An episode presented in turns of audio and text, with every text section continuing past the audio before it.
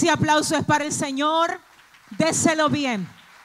Déselo bien porque estamos aquí. Póngase de pie porque estamos aquí. Y yo quiero que usted ahora de su corazón, de su alma, Dios mío, deje que fluya su mejor alabanza, agradeciendo al Señor, agradecido de Dios, porque Él hoy, hoy, hoy, hoy nos permite estar aquí. Señores, miren, de verdad que esto es un privilegio. Yo creo que llegó la hora de que la iglesia entienda lo que representa estar en la casa del Señor. Yo creo que todo lo que Dios está permitiendo por alguna razón también está haciendo que nosotros sepamos que venir a la iglesia no es una carga, es un privilegio. Y ahora, entendiendo esto, nosotros podemos identificarnos mejor con lo que decía el salmista cuando decía, es mejor un día en tu casa que mil días fuera de tu casa. Vuelvo a decir, el salmista decía, es mejor un día en tu casa que mil días fuera de tu casa. Él decía además, yo amo tu casa. Señores, y ayer cuando el Señor permitió que anunciáramos en el día de ayer lo que había de ser el tema para este año, yo dije, ¿y por qué no el domingo? Pero el Señor sabía por qué no el domingo. El Señor sabía por qué no el domingo. Yo solamente supe que el Señor me dijo, es hoy que lo vas a decir. Y precisamente hoy cuando nos levantamos leyendo las noticias y leyendo la nueva forma como se va a estar implementando lo que serán las restricciones de los próximos días, yo dije, Padre, tú te la sabes toda. Todas te las sabes tú, todas. Así es que hay que dar gloria a Dios porque Él ciertamente tiene cuidado de nosotros. Y yo quiero decirle a la iglesia que es oficial, que ya es oficial que este, este servicio de hoy, de ahora, va a ser el último servicio que vamos a poder celebrar así como lo vamos a hacer en este momento, hasta, ¿verdad? Si no se cambia el sistema, el programa o si no se anuncia algo nuevo hasta el día 10 del mes de enero. Es decir, desde el día 1 de enero y hasta el día 10 de enero quedan pausadas las actividades congregacionales de las iglesias. Entonces, ¿qué significa eso? Eso para nada significa que esta casa se detiene, porque no nos vamos a parar. Nada, absolutamente nada, pero nada. Diga conmigo nada. Dígalo fuerte, dígalo. Nada, nada, nada. Nada nos va a parar. Entonces, ¿qué es lo que vamos a estar haciendo? Vamos a estar haciendo lo mismo que hicimos al inicio de la pandemia. Vamos a estar predicando aquí con la iglesia vacía como si hubiesen cinco mil personas dentro. Amén. Vamos a creer que el Señor sigue haciendo que su palabra de salvación, restauración y vida de Él fluya en cada corazón, en cada familia y en cada nación. Así que yo les exhorto, número uno, a afirmar su fe. Afírmela. Usted va a necesitar una fe fuerte. Usted va a necesitar sumergirse a más. A usted no, mire, no le luce jugar a ser cristiano ahora. A usted no le luce solo permanecer fiel a Dios cuando alguien lo está empujando. Asegúrese de que su única fuente de sustento, de fuerza, sea Dios. Así cuando tú no estés en la iglesia, igual te puedes sentir fuerte como si estuvieras aquí. Amén. Acuérdate que el término iglesia viene del griego eclesia y se traduce afuera, no adentro. La iglesia que nosotros llamamos iglesia son las cuatro paredes, obviamente un lugar santificado y dedicado a Dios para celebrar servicios a Él, pero si esto se tiene que cerrar, Dios, el Espíritu Santo de Dios mora dentro de ti. Y donde quiera que tú levantes un altar, ahí hay un culto. Así que si tú le vas a dar un aplauso al Señor, dáselo bien. Amén. En ese mismo orden, yo quiero recordarles que este ah, jueves, es decir, mañana, vamos a cerrar esta campaña en la casa. ¿Cómo lo vamos a hacer? Faltando 15 minutos para que se termine el año 2020, vamos a hacer una cadena de oración en familia, vamos a leer una porción bíblica, vamos a orar, vamos a agradecer a Dios por su bondad y vamos a decir, Dios, prepáranos para lo próximo que viene. No importa lo que sea, que yo pueda permanecer de pie sin importar lo fuerte que sea lo que tengamos que enfrentar. Iglesia, se aproxima la venida de Cristo. Iglesia, tenemos que prepararnos Iglesia, no hay tiempo que perder. ¿Cuántos saben? ¿Cuántos entienden que llegó el momento de responder al desafío que el Señor ha permitido que se nos haga en este tiempo? ¿Cuántos lo saben? Miren, mañana, si usted tiene el deseo, el ánimo, la voluntad de tomarse una foto en familia luego de hacer la lectura y la oración de dedicación en su casa y agradecimiento por el año, envíela a nosotros, porque vamos a estar publicando todas esas fotos familiares en la página de la iglesia, en nuestra página, en todas las plataformas del ministerio. Tírese su mejor foto con su familia y vamos a celebrar esto, porque no importa que el enemigo no nos va a robar el gozo. ¿Cuántos dicen amén? Amén.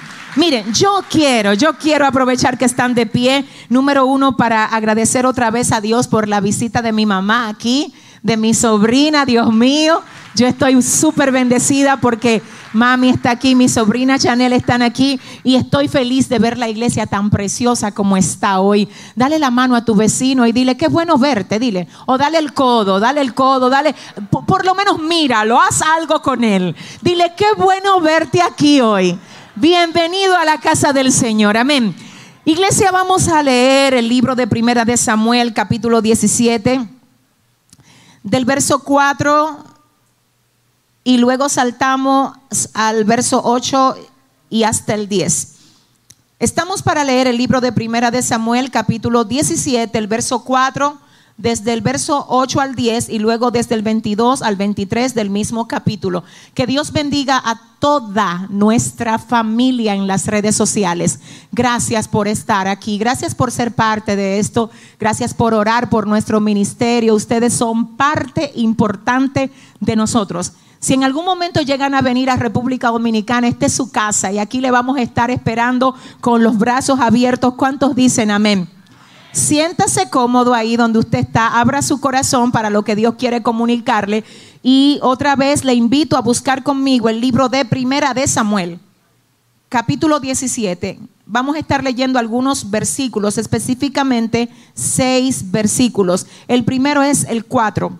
Luego vamos a leer del 8 y hasta el 10. Y luego del 22 al 23. Leemos en el nombre del Padre, del Hijo y del Espíritu Santo. Dice, salió entonces del campamento de los filisteos un paladín, el cual se llamaba Goliat de Gat, y tenía de altura seis codos y un palmo.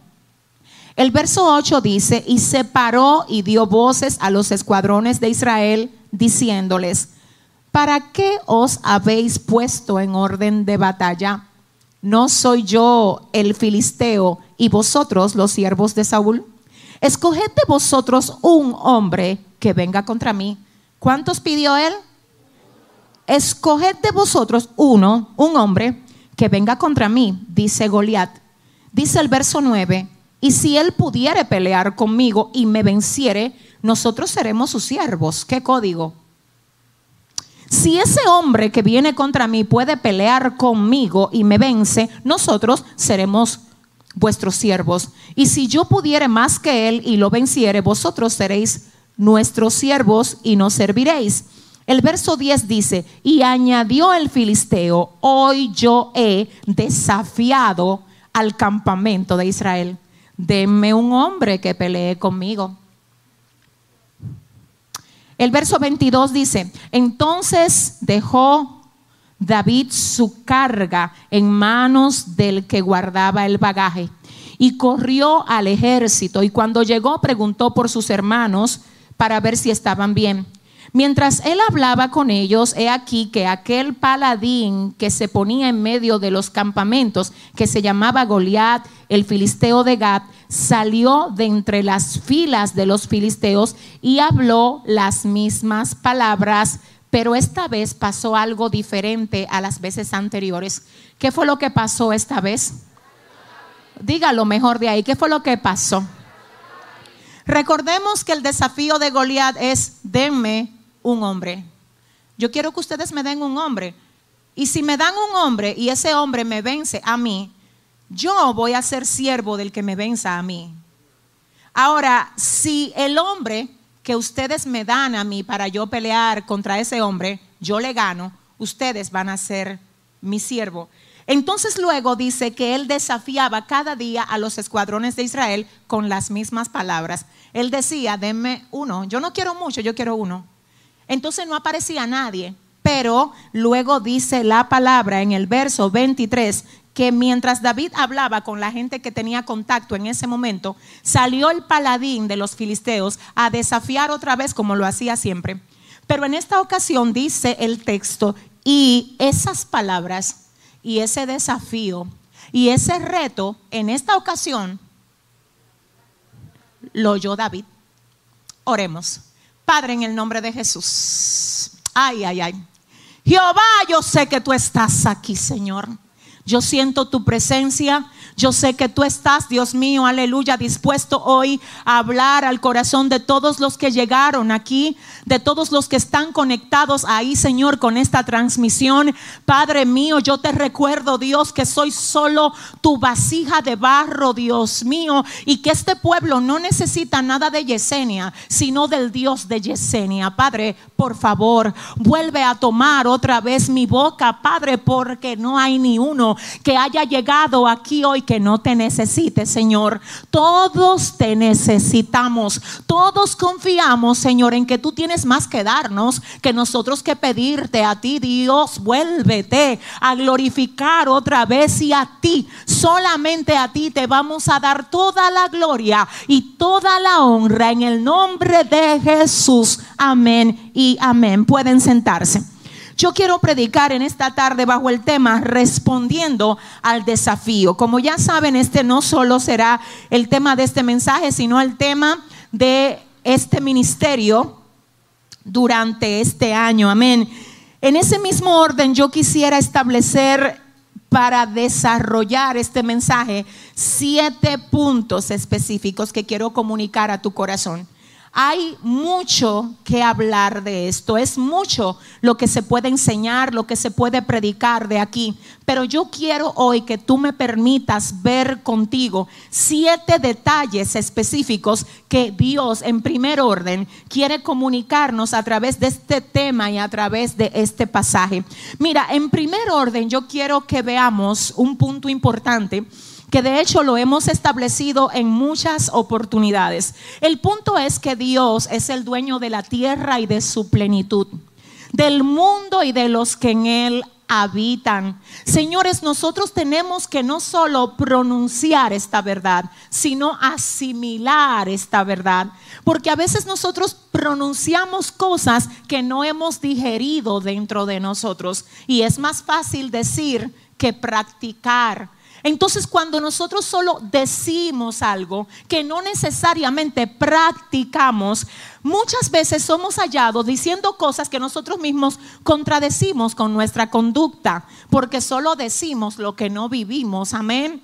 Entonces la Biblia dice efectivamente en el libro de los Salmos, capítulo 24, verso 1, de Jehová es la tierra, su plenitud el mundo y los que en él habitan, porque él la fundó sobre los mares y la afirmó sobre los ríos. En ese mismo orden es importante que sepamos que Dios es responsable de lo que él hace. Dios no hace algo y lo tira al abandono, no, señores. Dios es más responsable que usted y más responsable que yo. Hay muchas personas que son responsables y que no se permiten comenzar algo y no terminarlo. Que no se permiten decir que algo es de ellos y ellos abandonarlo. Ellos son responsables, pero nadie es más responsable que Dios. Es imposible que Dios abandone lo que Él hizo, que descuide lo que Él creó. En ese punto la Biblia además dice que el Señor habita la eternidad. El libro de Isaías capítulo 57 verso 15 dice que Él habita la eternidad. Si Él habita la eternidad, lo que es futuro para mí es pasado para Dios. Es por esto que a Dios nada lo sorprende. Ya Dios sabía exactamente lo que tú ibas a estar pasando hoy antes de que tú nacieras. My God. Cosas que a ti no te han pasado todavía. Ya el Señor la tiene lista para darle la respuesta a esa circunstancia que no ha llegado a ti todavía en el momento que se presenten. Pero nosotros decimos esto por decirlo, pero si realmente lo creyéramos, Si realmente nosotros creyéramos que realmente Dios tiene absoluto control de lo que Él hizo y de quien creó, en este caso que somos nosotros, a nosotros nada, absolutamente nada nos turbara. Pero nada nos turbara nada nos moviera, nada nos quitara la fe. En ese punto yo sé que hay muchas personas que dicen, ay, es que somos humanos. Ay, es que somos humanos, es que yo soy humano, Dios me entiende, es que somos de carne, ese es el problema, que nosotros no estamos llamados a andar por la carne sino que nosotros estamos llamados a andar por el Espíritu, porque la palabra del Señor dice que los que son guiados por el Espíritu de Dios, esos son hijos de Dios. Ese es el problema. El lío de mucha gente no es que Dios no lo llamó, no es que ellos no saben que Dios puede, es que se les ha hecho difícil asimilar lo que ellos pronuncian para vivirlo. Chama y moderar, modelarlo con su vida diaria. Entonces, pastora, ¿cómo lo hago? ¿Cómo lo hago? Te tengo que decirlo primero en esta hora. Si tú realmente crees en Dios, solo cuando Dios hace lo que tú quieres que Él haga, esa confianza que tú tienes en Dios no es segura.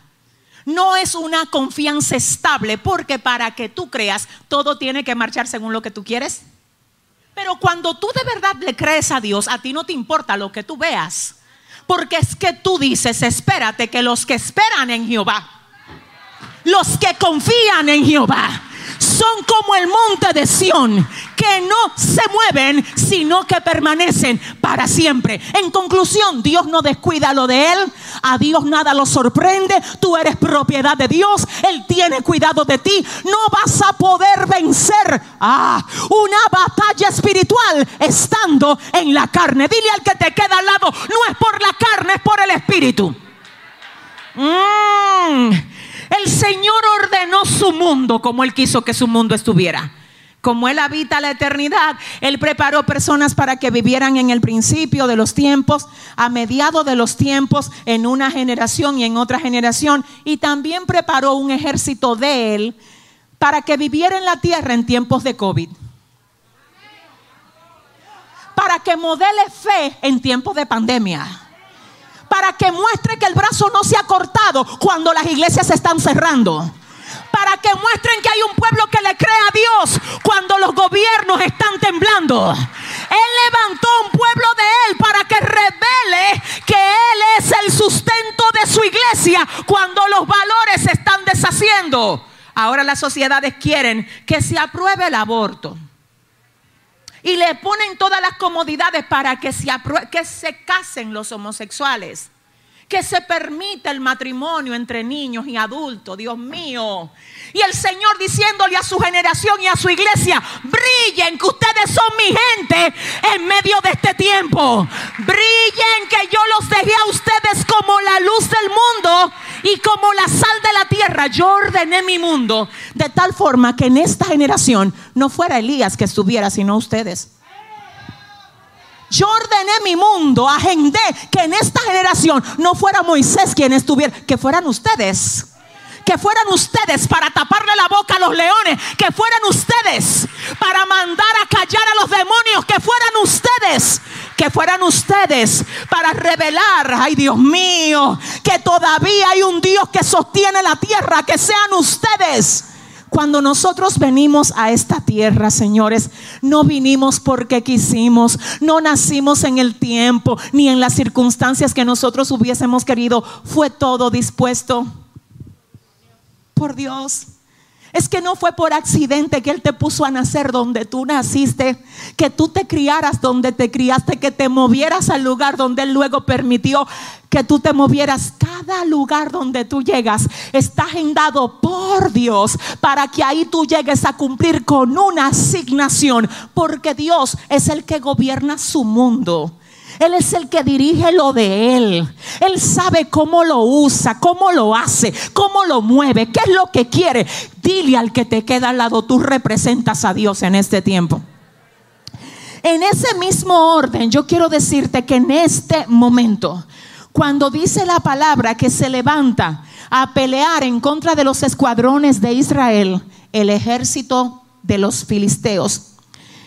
El Señor hizo que estuviera listo en su tiempo, en su espacio, con una asignación específica, un jovencito que se llamaba David. Cuando se levanta el filisteo, Dios no está desprevenido porque Él tiene alguien que los representa y alguien que califica para derribar a aquel que se levantó para amedrentar a su pueblo. En otras palabras, cada vez que se levanta un Goliat es la evidencia de que hay un David listo para derribarlo. Cada vez que se levanta un Goliat es la evidencia de que hay un David listo para derribarlo. Hay Goliat que se levantan a nivel de lo que es tu parte interna, tus emociones terriblemente se levantan de tal modo que quieren oprimir lo que tú eres. Porque mira qué es lo que pasa, corazón. Satanás sabe lo importante que es él hacer que tú te afectes antes de él echar un pleito contigo. Si él logra herirte, si él logra amedrentarte, si él logra dañarte, él sabe que no solo te está dañando a ti, sino todo lo que tú puedes producir cuando tú te sientes bien. No sé con quién estoy hablando aquí. El problema del enemigo no es contigo. No es contigo el cuerpito que pesa 150 libras, que es de piel, trigueña, que tiene el pelo. No es, no es contigo, mi amor. El problema es con todo lo que puede salir de ti. Y Él sabe que nada va a salir de ti cuando tú te sientes oprimido. Pero ¿por qué que yo me siento oprimido a veces? Pero ¿por qué que me siento depresivo sin ni siquiera saber qué me pasa o por qué me siento así? Hay un gigante. Porque los gigantes no solamente se levantan del ejército de los filisteos, vienen arrastrándose desde las abuelas, abuelos, familias, cosas que visitan tus ancestros y ahora te están visitando a ti. El enemigo quiere atacar lo interno para que no se produzca la gloria externa que Dios quiere que se produzca a través de ti. Déjame decirte esto, cuando la Biblia dice que el Señor permite que se levante un Goliat, es porque efectivamente también un David preparado estaba entrando en escena. Hay situaciones que tú tienes que calificar primero para poderlas vencer. Hay gente que se están enfrentando a gigantes, oh Dios mío, que efectivamente están ahí y se han levantado, pero esto es por rango. Y hasta que tú no aprendas a derribar el gigante que tienes adentro, que es el control de tus propias emociones, no me digas que tú le vas a poder ganar un pleito a un gigante que está peleando en tu casa. No sé. Si tú te pones a pelear con un gigante en tu casa sin primero haber derribado al gigante con el que tú estás peleando tú personalmente. El gigante que tú estás atacando en la casa sabe que lo único que tiene que hacer es tocar tus emociones. Y por ahí se apaga el altar de la oración. Por ahí se le calla la boca al guerrero porque le tocaron las emociones. Pero cuando tú vas haciendo cotejo, primero me venzo yo. Primero me venzo yo. Primero venzo mis emociones. Primero yo ejerzo dominio propio. Por eso dice la palabra del Señor. Porque no nos ha dado Dios espíritu de cobardía sino de poder de amor y de dominio propio. Hay gente que quieren ganar batallas externas cuando todavía no han ganado batallas internas. Dios, ¿alguien entendió eso? ¿Alguien entendió eso? Sí, ciertamente tú fuiste el escogido de Dios. Ciertamente Dios te quiere usar a ti, pero no te puede usar así, porque todavía tú eres de los que te aflige cuando no te saludan. Porque todavía tú eres de los que te sientes mal cuando en tu casa no te toman en cuenta. Y el enemigo sabe cómo apagarte el gozo. Él te ve como león rugiendo. Voy a acabar con todo. Este es el año. Pero dice, no, baby, tú todavía no te has vencido a ti. Y para yo sentarte, yo sé lo que yo tengo que hacer. Para yo hacer que tú dejes de orar, yo sé lo que tengo que hacer. Para yo hacer que tú dejes de ayunar, yo sé lo que tengo que hacer. ¿Cuál es el primer gigante que tenemos que derribar? Pero que cómo es que vamos a ganar un pleito así. Si el enemigo todavía sabe cómo agarrarnos el ánimo, sabe cómo quitarnos la paz y va a usar a quien sea, a quien tú tengas más cerca, hasta que tú no le desconectes los cables. Yo vengo a hablar con gente aquí que Dios le vino a dar una estrategia. No, a mí no me asombra que tú me digas a mí que a quien el enemigo está usando es a tu esposo, o es a tu esposa, o es a tu hija, o es a tu hijo. ¿A quién tú crees que va a usar? Hay gente que no tienen acceso a ti. Él quiere el acceso a ti. Ahora, cuando él cree que tiene el acceso a ti, ya tú le quitaste el control. Ahí él dice, está preparado. David no podía ir a pelear con Goliat si se sentía mal porque su hermano le decía, tú estás lleno de malicia. Ustedes no lo han leído eso. Lo primero es que a David no le sacan un plato en la mesa y él con todo y eso se va en obediencia a llevarle comida a sus hermanos. Imagínate que David se dejara amargar porque no le sacaron el plato, no va a llevar comida, entonces no se encuentra con el desafío. Si no se encuentra con el desafío, no se encuentra con la oportunidad. Pero cuando llega al campamento, el hermano le dice, tú lo que eres un malicioso, ¿qué tú haces aquí? Conozco tu soberbia. Y él dice, no, yo no, yo estoy tranquilo. Si es uno que no se ha vencido a sí mismo, comienza a discutir. Dice que él no tiene soberbia, que él no tiene malicia. Yo no sé si alguien entiende. Es que no puedo vencerlo de afuera cuando no venzo lo de adentro. Es que espérate, Davidcito, que con Golía que tú te vas a enfrentar. Vamos a ver si ya tú venciste al gigante que tú tenías que vencer primero dentro. Gente frágil no va a ganar el pleito. Gente delicada, gente que se ofende por cualquier cosa, no va a llegar lejos. Dios vino a reforzarle el espíritu a alguien.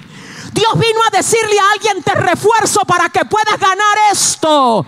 My God, siento a Dios Ay, Dios mío, que se rompa la ñoñería en el pueblo.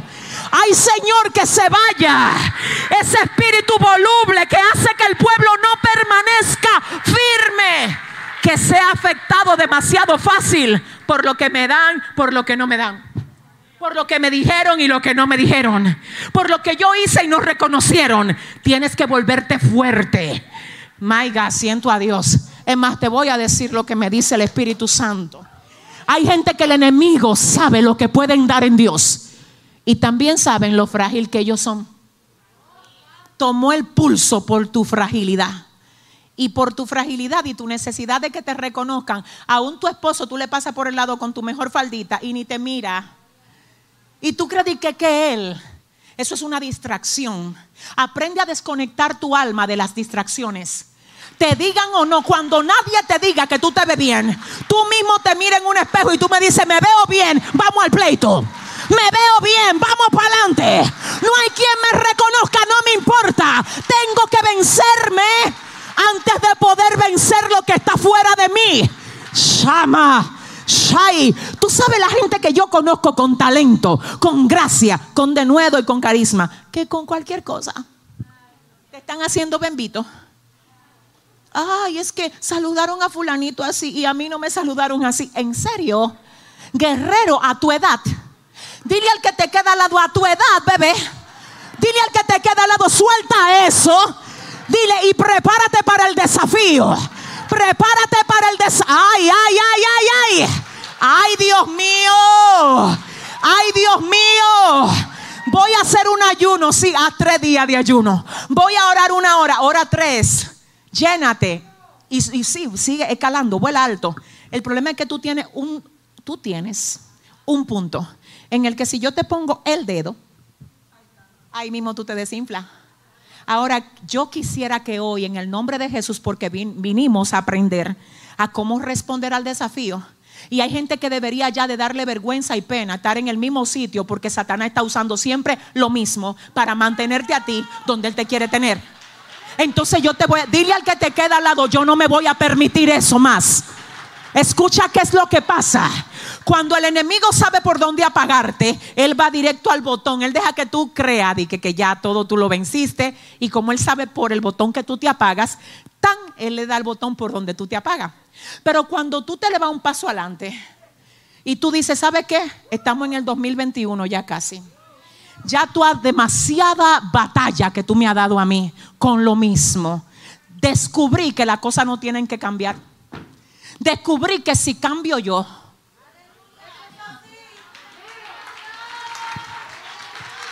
Ay, ay, ay, ay, ay. Espérate, déjame aclarar esto. que hay cosas que Dios la va a cambiar, pero hay otras cosas que Dios no la va a cambiar porque las va a usar para hacer que quien cambie seas tú. Entonces cuando yo le pido a Dios, ay, mire, eso me molesta, quítalo y Dios no lo quita. Entonces usted sabe qué es lo que usted tiene que hacer para realmente aprender a vencer. Usted tiene que decir, ya yo vi que yo oré y ayuné para que Dios quite esto, no lo quita. Entonces ahora la que va a crecer aquí mismo soy yo. Soy yo. Si ese aplauso es para Dios, si ese es ama, si ese es para Dios pero que como crezco, dame un segundito, que siento que Dios está rompiendo algo aquí, pero que cómo lo hago, pastora, desconéctale el botón. Pero que como así, identifica lo que Él está usando para herirte. ¿Y qué hago si me duele? Mira, vuélvete resistente. ¿Qué significa volverme resistente? No permitir que eso cause lo que causaba en mí antes. Yo sé que he crecido cuando lo que me hacía llorar antes me hace reír ahora. Yo sé que he crecido cuando puedo adorar a Dios por lo que antes yo lloraba. ¿Habrá alguien aquí que entienda lo que Dios lo trajo hoy? Escúchame, Él va a volver a presionar el mismo botón. El mismo botón de que a fulano le compraron y a mí no me regalaron. De que mira lo que le regalaron a aquel y a mí nada más me regalaron aquello. Por Dios, tú eres un guerrero de alto nivel. Los guerreros de alto nivel no se mueven así. Es que no le importa quién le da o quién no le da. Es que a ellos no le interesa nada de eso. Ellos saben hacia dónde Dios lo lleva. Mira, quítale el poder al enemigo, a esa fuerza que le has dado, a esa noción que él tiene de que cuando te toca ahí, ya hasta ahí llegaste tú. Entonces, ¿qué va a pasar ahora? Que tú te vas de aquí con la decisión y dices, espérate, que, que a mí me están haciendo un desafío. Espérate que, que yo tengo que responder a un desafío que yo no voy a ganar si primero no venzo lo que tengo que vencer adentro de mí. Es muy lindo ver a David aquí peleando con Goliat y ganándole a Goliat. Él no viene de ahí. Él viene, y lo vamos a ver un poquito más adelante, de vencer osos y leones. Él viene de aguantar rechazo. Él viene de que su familia lo humille. Y parado ahí, luego de vencer todo eso, él puede vencer aquel paladín que lo está desafiando. Si tú no me venciste el número dos, no me quieras saltar al tres. Es que mira, es santo Dios. Antes de tú pelear una guerra, salda las deudas. Porque toda deuda que tú no saldes, te la van a sacar en el campo de batalla. Ah, Dios mío, espérate. Entonces, ¿qué va a pasar ahora? Tomo la decisión de que lo que me afectaba antes ya no me afecte ahora. ¿Qué hago? Permanecer firme ante lo que antes me, movía. Entonces, ¿qué hago? Le desconecto el botón al enemigo. Él va a volver a usar lo mismo. Ahora, la sorpresa de él va a ser cuando él vea. Cuando él vea tu reacción ahora y la compare con tu reacción de antes. Hasta que tú no te venzas a ti mismo, tú no estás listo para vencer lo que está fuera de ti. Tengo que vencerme yo primero y luego poder vencer lo que tengo fuera de mí. ¿Habrá alguien que lo entienda? Ese es el punto número uno. Y este joven, este joven, número dos, número dos, este joven, este joven Dios lo había preparado. La Biblia dice que cuando a David le toca dar su informe, él dice, yo vengo de enfrentar osos y de enfrentar leones. Yo vengo de un de una capacitación, de un entrenamiento que Dios me dio porque Dios sabía que yo me tenía que enfrentar con esto. Te voy a decir lo que pasa. Cuando David le, tocó enfrentar osos y leones, él no salió corriendo. Escúchame algo, él no salió corriendo. Él valientemente enfrentó lo que tenía que enfrentar y enfrentándolo fue capacitado para vencer a quien tenía que vencer. El problema de mucha gente hoy es que se ha mantenido toda la vida corriéndole a lo que tiene que enfrentar. Y hoy no saben cómo es que van a pelear con lo que tienen de frente. Si tú hubieses dejado que cada cosa que tú pasaste atrás te formara, tú no tuvieras miedo hoy frente a lo que te está tocando atravesar. porque tú entendieras que cada una de esas cosas a ti te preparó. Ahora, si tú me dices, ok, y si yo corrí y ahora tengo todo esto en el frente, a ti te va a tocar coger un curso en intensivo. ¿Tú sabes lo que Dios está haciendo? Abriendo una matrícula de un curso de guerra en intensivo para este tiempo. Y Él viene hoy a preguntar, ¿quiénes se quieren inscribir ahí? ¿Quiénes están dispuestos a entrar en la guerra, en la batalla? A decir yo me lleno de la gloria de Dios para poder ganar la batalla que Dios está permitiendo que yo tenga al frente en este tiempo. David estaba listo porque Dios lo había preparado. Mira, te voy a decir algo, no subestimes las cosas que Dios está permitiendo que a ti te pasen porque son permitidas por Él para Él prepararte.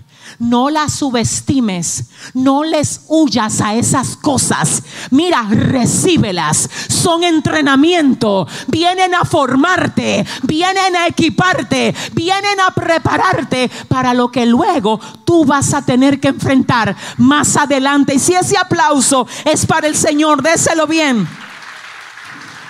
Ahora yo te quiero decir algo. ¿Qué pasa con este David cuando estaba en el patio peleando con osos y con leones? A él nadie le dijo absolutamente nada de ninguna recompensa. A él nadie le dijo, ay, tú no sabes que cuando tú venzas osos y leones, a ti de una vez te van a ascender, tú vas a ir a pelear contra un paladín que se... No, él dijo, espérate, no se trata de competencia. No se trata de premio. Aquí lo que se trata es de que esta es una oportunidad que me la dio Dios. Y cuando tú tienes sentido de propósito, mi alma adora a Dios, tú sabes que todo lo que se te pone al frente, eso es Dios diciendo, muéstrame que también tú puedes hacer esto. Revélame que también tú lo puedes hacer para yo ver qué tan listo tú estás para el próximo nivel. Hay gente que sienten que no avanzan y te voy a decir por qué. Porque todavía tú no le has dado al nivel donde tú estás ahora lo mejor que tú le puedes dar. Y hasta que tú no dejes lo mejor de ti ahí. El Señor de alguna manera con eso te está diciendo es que yo sé que tú puedes dar más de ahí. Y hasta que tú no des más de ti ahí, yo no te voy a ascender a lo próximo, porque eres tú el que te asciendes dando lo mejor de ti en el lugar donde Dios te tiene hoy. Mm. David viene de vencer osos y leones y nadie le aplaude. Nadie lo reconoce, pero él está dando lo mejor de él. Él no le huye a eso, él lo enfrenta. ¿Cómo estás tú en el lugar donde tú estás? ¿Estás dando lo mejor de ti, aunque nadie te reconozca? ¿O tú eres de lo que para que dé lo mejor de ti tienen que reconocerte, sacarte placa y reconocimiento?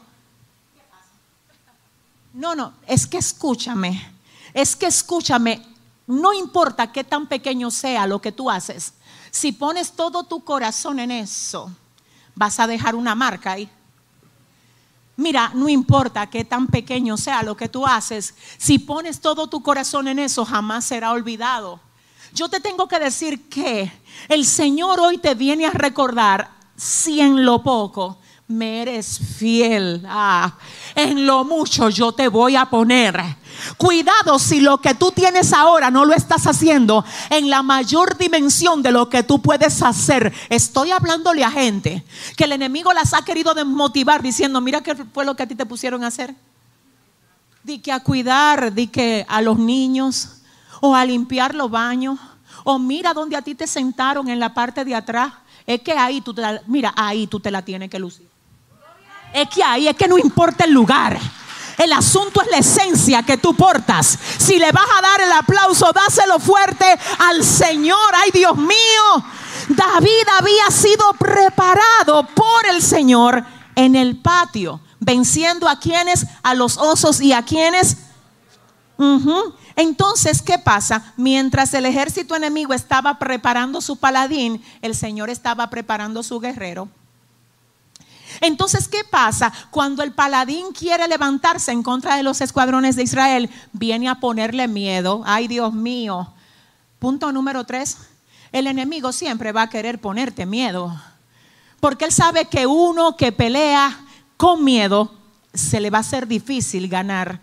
Y él sabe que si él llena de miedo el corazón de algunos por causa de ese miedo, ellos ni siquiera van a intentar pelear.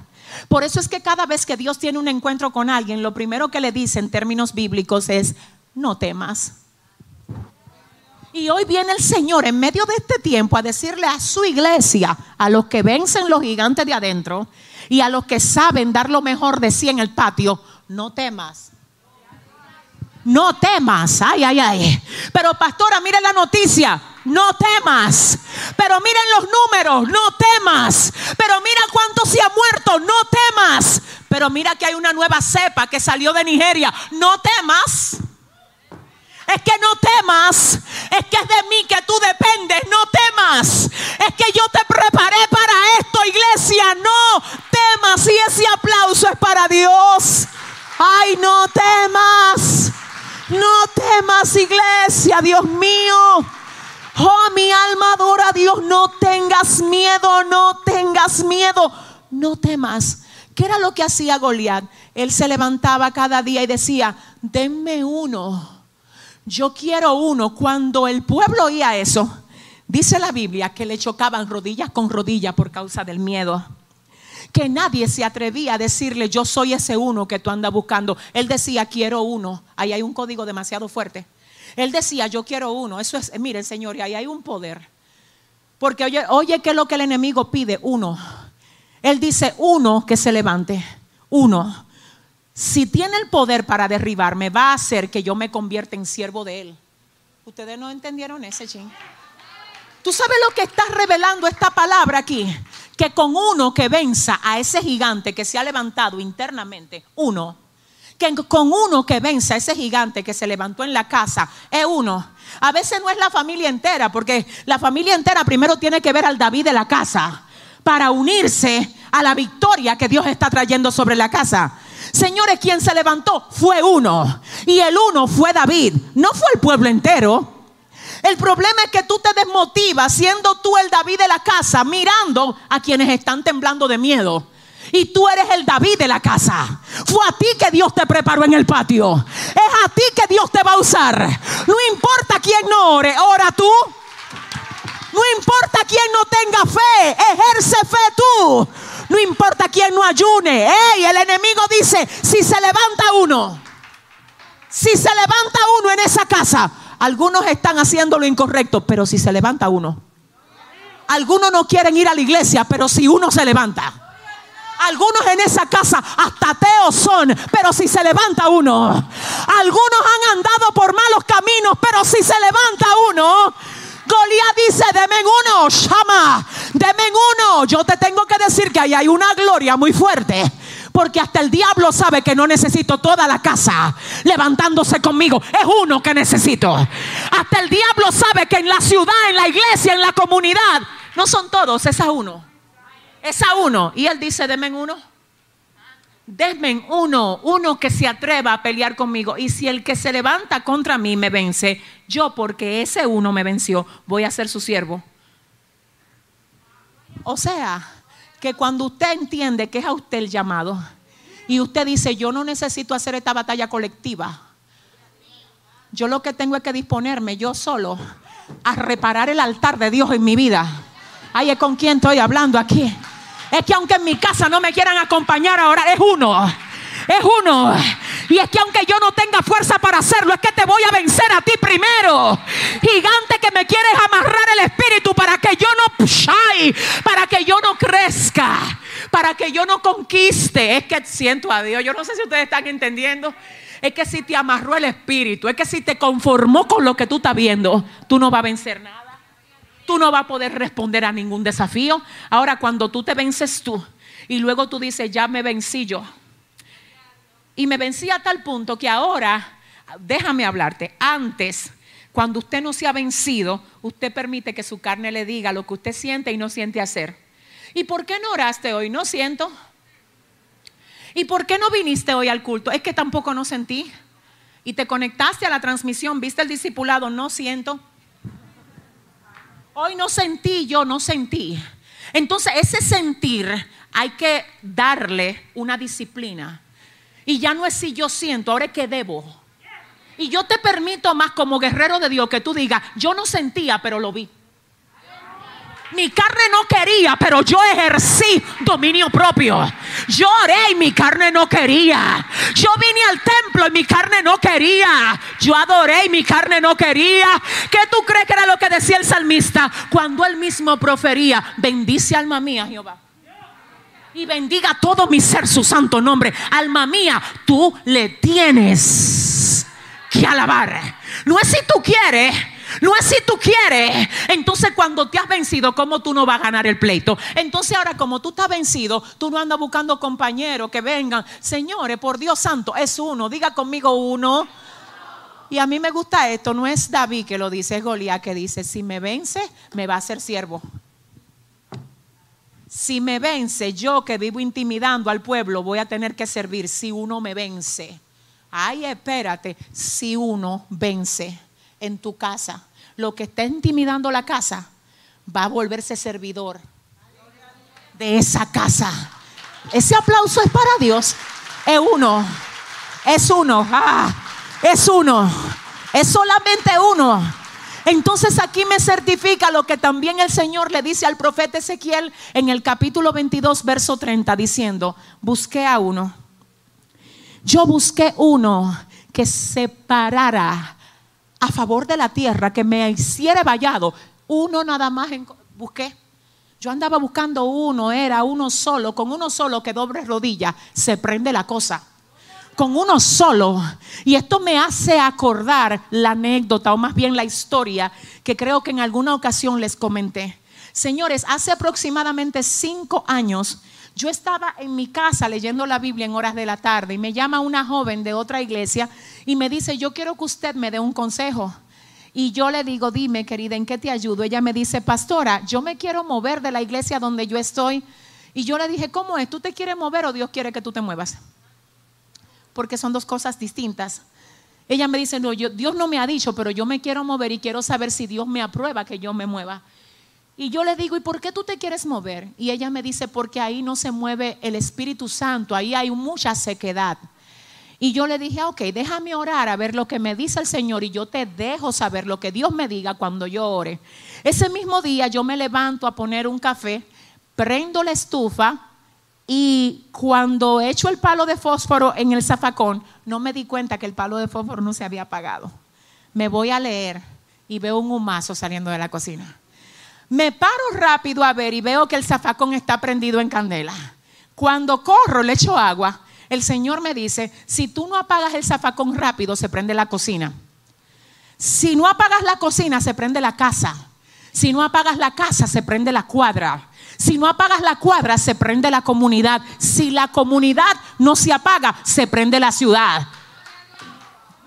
Y el Señor me dijo, dile a tu amiga, que ella es mi palo de fósforo en el lugar donde yo le envié.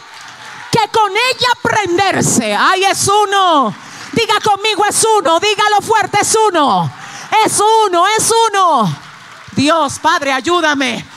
Así es que espero que con este punto y esta verdad Dios venga a desmontar ese espíritu de victimismo. Es que en mi casa el único que le sirve al Señor soy yo.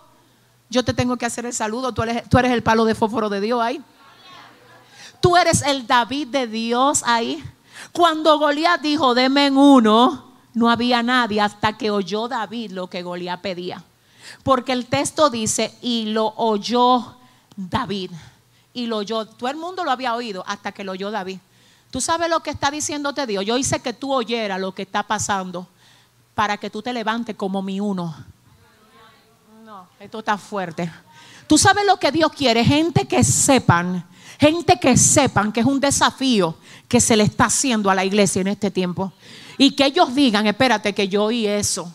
Yo oí, yo oí lo que el diablo quiere montar en mi ciudad. Yo oí lo que quiere montar en mi casa. Yo oí y yo voy a ser ese uno que me voy a levantar y voy a responder de la manera que el Señor espera que yo responda a lo que Él está permitiendo que yo enfrente. Ahora bien, vamos al próximo punto, que es el punto número cuatro. El punto número cuatro es este, señores.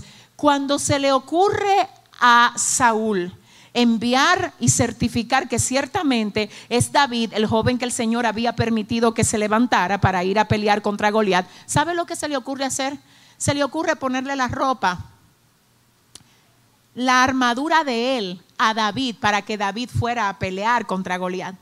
Y en este punto a mí me gusta esto porque miren qué es lo que pasa. David ya viene con el entrenamiento necesario. David sabía dónde ir para conseguir lo que necesitaba para derribar a Goliat. Él va al arroyo y busca cinco piedras lisas del arroyo. Y dice la palabra que toma su onda y su callado y se va a enfrentar al gigante. Dice la palabra que antes de esto Saúl trató de ponerle la ropa de él. La ropa de él cuando David se la puso a David no le servía, Dios mío.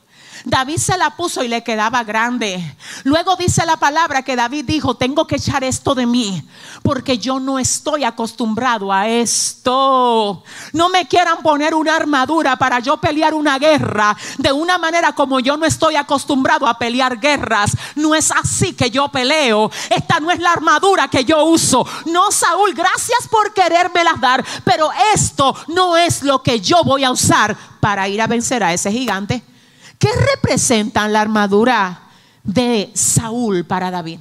Representan las estrategias humanas que los amigos tuyos te quieren dar para que tú ganes el proceso. Ah, no sé con quién. Cada vez que tú estás pasando por un proceso, siempre va a haber un Saúl tratándote de poner una armadura. Tratándote de decir cómo es que ellos entienden que tú tienes que manejar eso. Que así no. Que no, no, no, tú no tienes que pasar por eso. Ponte esta ropa, pelealo así. No. Cuidado si tú no aprendes a quitarte de encima de ti la armadura carnal que te quiere poner tu familia a veces, que te quieren poner tus compañeros de trabajo a veces. Los que no son espirituales, siento a Dios, no van a poder aportarte a ti el método correcto como tú vas a poder derribar ese gigante. Por eso cuando Saúl le dice a David, toma, ponte mi armadura, David dice, mira, gracias por querérmela poner, gracias por prestármela, pero te digo la verdad, no es así que yo. Mira, gracias por tus consejos, gracias, lo agradezco, pero te digo la verdad, ese no es el modo como yo gano esto. Te digo la verdad, yo tengo mi forma de ganar esto, pero que cuál es la manera, yo voy al arroyo y busco cinco piedras lisas, tomo mi onda, tomo mi callado y me voy en contra de aquel gigante. Punto número cinco, ¿para qué tú tienes piedra y tienes callado? Hay gente que ya oraron muchísimo y ayunaron muchísimo y ahora ¿qué tú vas a hacer? Levántate y vence al gigante. Porque para eso fue que tú fuiste a buscar la piedra, mi alma adora a Dios. Es que para eso fue que tú fuiste a buscar la piedra. Es que, ok, tú no aceptaste la armadura de Saúl porque tú sabes que representaban estrategias carnales. Ahora bien, tú fuiste a buscar piedra del arroyo. Ahora bien, tú te preparaste, Dios te preparó. Y ahora, para que tú andes con cuadre, cogiendo, haciendo pasarela, la unción no es para hacer pasarela. La unción es para derribar gigantes. La unción es para hacer que lo que está torcido se enderece. La unción es para darle vida a lo que está muerto. Tú sabes, hay mucha gente que ya tiene la piedra en la mano. Ellos lo que no, ellos lo que no le han hecho frente a ese desafío que tienen. Dios mío, déjame decirte algo. Hay cosas que tú estás buscando ayudantes para que vengan a ayudarte a derribarlo. Y Dios te dice contigo que voy a hacer lo que voy a hacer. Porque mira cuál es el punto número 6. El punto número 6 es que la batalla parece injusta. Porque Goliat no es solamente un gigante, sino que también anda con un escudero. David es el menor de la casa y está solo. Cuando Goliat lo ve, dice, yo soy un perro para que tú vengas contra mí con palo. El original hebreo dice que específicamente cuando Goliat dice, yo soy un perro, utiliza la palabra Kalet en hebreo que específicamente se traduce como prostitutos homosexuales. Así que lo que sintió Goliat cuando vio a David fue que se le estaba hiriendo su hombría, porque lo estaban poniendo a pelear con un muchachito. Y él dijo, mira, mira qué fue lo que mandaron. Él es un gigante y va con un escudero. David es un chiquito y la batalla parece injusta. Pero sí, déjame decirte algo, es verdad. Goliat estaba con su escudero Humanamente la batalla parece injusta, pero si nosotros abrimos los ojos espirituales, vemos que no hay nada injusto ahí, o que de hecho sí puede ser injusto, pero no para David. Puede ser injusto, pero no para David, porque Goliat va con su altura y su escudero. David va él y el ejército de Dios con él y el Dios de Israel con él. Por eso cuando, ay Dios mío, David mira a Goliat, le dice, tú vienes contra mí con espada, lanza y jabalina, mas yo vengo contra ti en el nombre del Señor. ¿Qué le está diciendo David con esto? Yo soy un guerrero certificado. Yo no soy un ilegal aquí. A mí me formaron para esto. Yo vengo equipado. ¿Tú sabes lo que tú le tienes que decir a eso que te está tratando de llenar de miedo? Tú vienes contra mí con miedo. Tú vienes contra mí con inseguridad. Tú vienes contra mí contra amenaza, en contra de mis valores, de mis principios, de mi estabilidad como cristiano, en contra de mi familia, de mi moral. Pero tú vienes así contra mí y yo vengo contra ti mío. Pero yo vengo contra ti en el nombre de el Señor. Cuando dice la palabra que David le dice a Goliat, yo vengo contra ti en el nombre del Señor. Lo que específicamente le está diciendo, tú vienes con buenas armas. Pero yo vengo contra ti. No, estoy consciente de que tú vienes contra mí. El problema es que nada más no eres tú que viene contra mí. Yo también vengo contra ti. Porque verdad, tú vienes contra mí, pero yo vengo contra ti. Tú vienes contra mí con miedo, yo vengo contra ti con firmeza. Tú vienes contra mí a atacarme, yo vengo contra ti a contraatacarte. Tú vienes contra mí desafiándome y yo vengo contra ti respondiendo al desafío. Si ese aplauso es para Dios. Porque no es que tú vienes contra mí, es que yo también vengo contra ti. Y hasta que la iglesia no entienda que no es que se levantó la pandemia y la pandemia viene contra nosotros, es que nosotros también venimos contra ella. Ah, que se levantó una campaña antivalores, antimoral, y nosotros también venimos a afirmar, es que por uno, es, por uno. A veces nosotros nos abrumamos porque todo el mundo no está haciendo lo mismo en la iglesia ni en la casa, es uno, pero es uno, mi vida, es uno solo, es uno que Dios necesita porque es el valor del uno.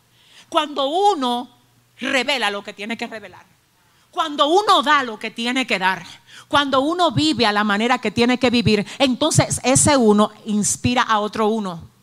Y el otro uno inspira al otro. ¿Cuándo fue que el pueblo se llenó de valentía? Cuando el uno, que era David, se levantó y venció. Ya después todo el mundo era valiente ahí. Ay, yo no sé. Todo el mundo era valiente cuando el uno fue valiente. Dice el Señor, no busques ahora valientes, sé valiente tú. No busques íntegros ahora.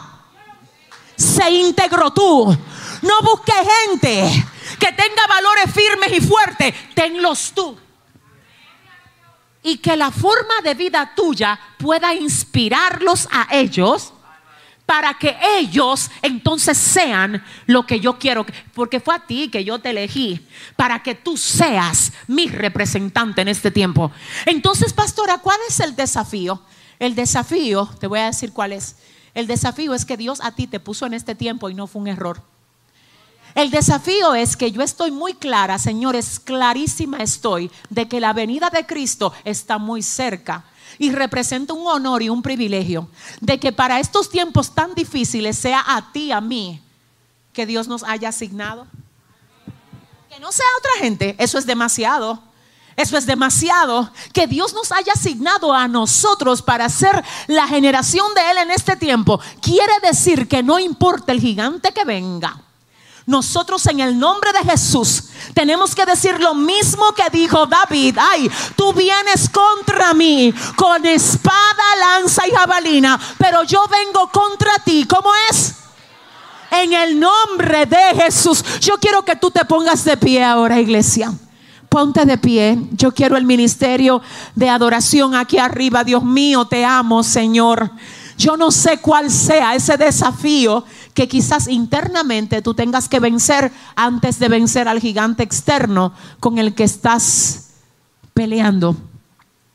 Pero sí te voy a decir una cosa, este es el día en el que tú tienes que identificar lo que te está impidiendo vencer ese gigante de la forma como el Señor espera que tú lo hagas. Yo vengo a hablar con alguien que tiene que renunciar a algo aquí hoy, a algo que quizás sea el espíritu de doble ánimo el espíritu de inestabilidad que no te deja permanecer firme haciendo lo que Dios quiere que tú hagas. Tienes que estar firme en este tiempo.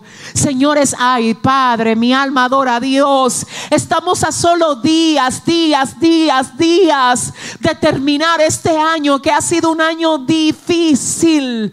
Un año en el que los cimientos y los fundamentos han sido sacudidos y en este tiempo se va a saber quién está listo para enfrentar gigantes al modo como lo hizo David o para sencillamente seguir con la armadura de Saúl, tratando de ganar una guerra con una armadura estratégicamente humana. Esto no puede ser por estrategias humanas, sino por dirección del Espíritu de Dios con piedras afiladas del arroyo, con tiempo en la presencia de Dios, con tiempo en oración, con búsqueda espiritual que rompa diseños contrarios al de Dios. Y yo quiero ahora que ahí donde tú estás, si tú tienes que echar un pleito con algo, yo te invito a que tú lo hagas, Dios mío, Padre, toca, toca a tus hijos ahora, llévate toda carga ahora, Dios mío. Señor, nos levantamos respondiendo respondiendo al desafío en tu nombre. Oh Dios mío, Padre, porque sabemos que seremos servidores de aquello que no vencemos. Pero sabemos que aún los gigantes reconocen que cuando se levanta uno, que cuando se levanta uno, ay Padre, que cuando se levanta uno en el pueblo, Dios, capaz de decir yo acepto el reto y uso las piedras del arroyo para derribar a cualquiera que sea el gigante que se haya levantado contra mí. Ay, ay, ay. En el nombre de Jesús. Señor, renuncio, diga conmigo, renuncio a toda cadena y a toda ligadura, desde la primera y hasta la cuarta generación, que quiera atar y oprimir mi vida. Señor, ayúdame a permanecer firme para ti hasta que yo me vaya contigo o hasta que tú vengas por mí. En el nombre de Jesús, amén y amén.